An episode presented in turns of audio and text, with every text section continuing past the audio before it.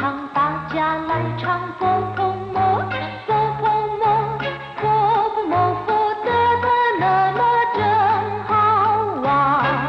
สวัสดีครับเพื่อนผู้ฟัง พบกันในวันนี้เราจะมาเรียนวิทยาลัยภาษาจีนทางอากาศ ภาคเรียนที่สองบทที่ 17 ของแบบเรียนชั้นต้น บทที่ 17 ทิ้งกว่างปั้วฟังรายการวิทยุ ในบทนี้นะครับ เราจะมาเรียนสนทนาภาษาจีนกลางที่เกี่ยวกับการฟังรายการวิทยุ อย่างเช่น ฟังรายการสอนภาษาจีนจากวิทยุเป็นต้น 第十七课听广播一课文，听广播学中文难不难？只要天天听，天天学就不难。有意思吗？你自己听听看就知道了。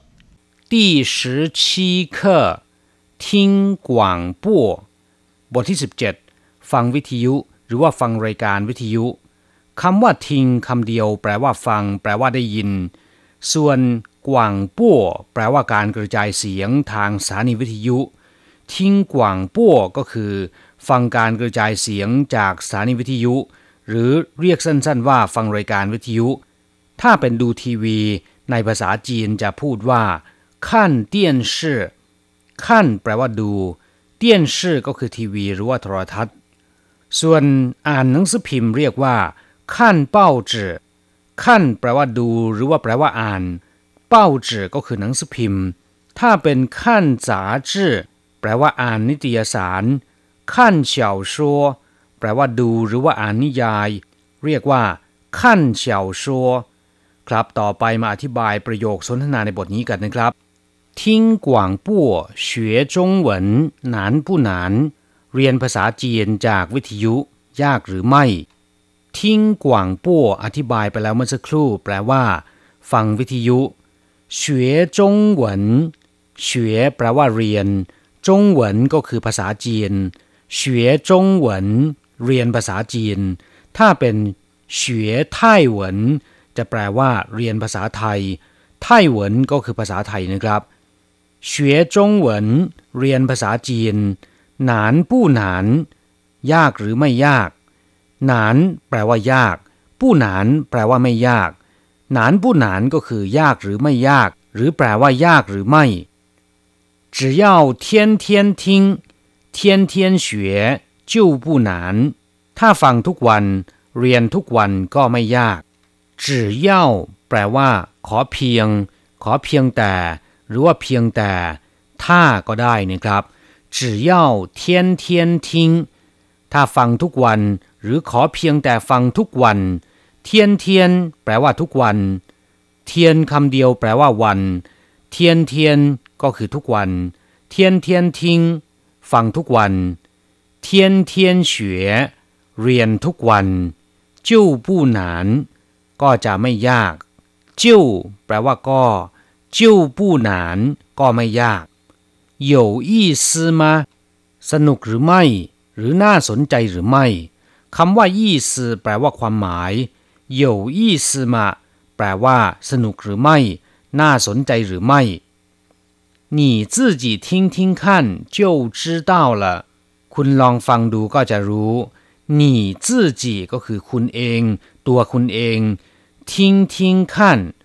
ฟังดู ทิ้งคำเดียวเนี่ยแปลว่าฟังทิ้งทิ้งขั้นแปลว่าลองฟังดู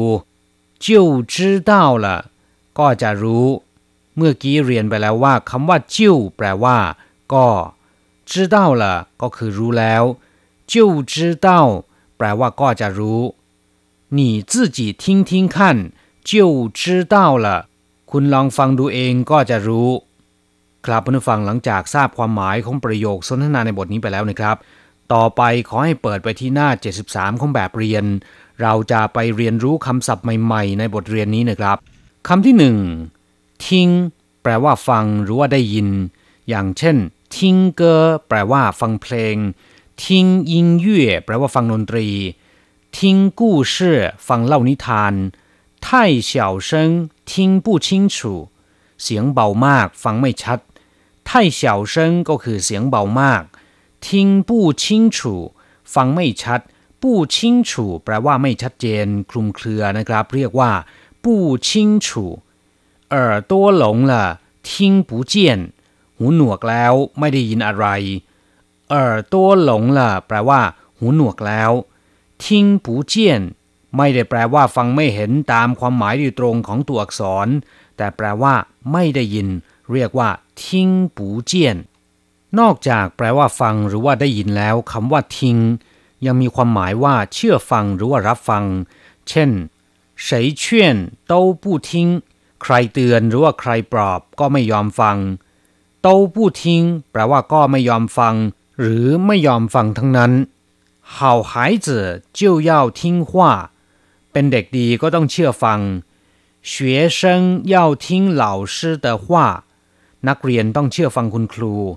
ถ้าเป็นทิ้งชัวแปลว่าได้ข่าวว่า หรือได้ยินว่า ทิ้งลี่ แปลว่าความสามารถในการรับฟังของใบหู หรือสมรรถนะในการฟัง ศัพท์คำที่สองหนาน แปลว่ายาก ไม่ง่าย หรือแปลว่าลำบากก็ได้ ตรงข้ามกับคำว่า อี้ ที่แปลว่าง่าย ในภาษาจีนคำว่าลำบากหรือว่ายากนะครับ จะพูดว่าขุ่นหนาน หรือว่าเจียนหนานก็ได้ 中国字很难写อักษรจีนเขียนยากมาก很难写ก็คือเขียนยากมากไต้หวัน不难学ภาษาไทยเรียนไม่ยากหนานชัวแปลว่าพูดยากหนานทิ้งแปลว่า ฟังไม่เข้าหูหนานขั้นแปลว่าดูน่าเกลียดหรือว่าไม่น่าดูหนานเต๋อแปลว่า หายาก ส่วนคำว่าหนานกว้าย จะแปลว่ามิน่าเล่า เช่น难怪这么高兴原来是要回家了มีน่าล่ะถึงได้ดีอกดีใจอย่างนี้ ที่แท้ก็เพราะว่าจะได้กลับบ้านนั่นเองหนานฉู่แปลว่าอยู่ด้วยกันลำบาก เช่น他脾气不好很难处เข้าอารมณ์ร้าย อยู่ด้วยกันลำบาก ศัพท์ใหม่ๆคำต่อไป กว่างปั้วแปลว่า กระจายเสียง หรือว่าออกอากาศ ถ้าเป็นกว่างปั้วเตี้ยนไถก็คือสถานีวิทยุ กว่างปั้วเจียมู่แปลว่ารายการวิทยุ กว่างปั้วจี้ก็คือละครวิทยุ กลับมาฟังต่อไปขอให้เปิดไปที่หน้า 73 ของแบบเรียน เราจะไปฝึกหัดพูดพร้อมๆ กับคุณครู 三练习我们现在去逛街吧。不行，我现在要听中文广播。那你一听完中文广播就走，行吗？行， 没问题。我们现在去逛街吧เราไปเดินช้อปปิ้งตอนนี้กันเถิด我们ก็คือพวกเราหรือว่าเรา现在แปลว่าตอนนี้หรือปัจจุบันชี่กว้างเจียก็คือไปช้อปปิ้งไปเดินช้อปปิ้งไปเดินซื้อของในท้องตลาดเรียกว่ากว้างเจีย我们现在去逛街吧เราไปเดินช้อปปิ้งตอนนี้กันเถิด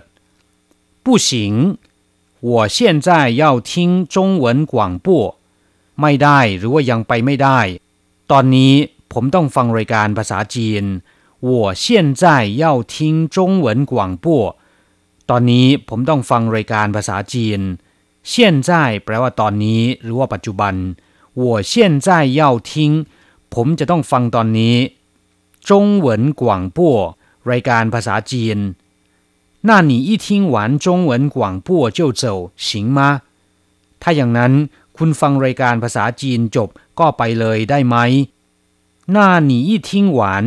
ถ้าอย่างนั้น คุณฟังจบ中文广播รายการภาษาจีน就走ก็ไปเลย行吗ได้ไหม行没问题ได้ไม่มีปัญหา没问题แปลว่าไม่มีปัญหา ครับผู้ฟังหลังจากเรียนภาษาจีนผ่านไปแล้วนะครับ ขอให้นำไปหัดพูดบ่อยๆ เราจะกลับมาพบกันใหม่ในบทเรียนหน้า สวัสดีครับ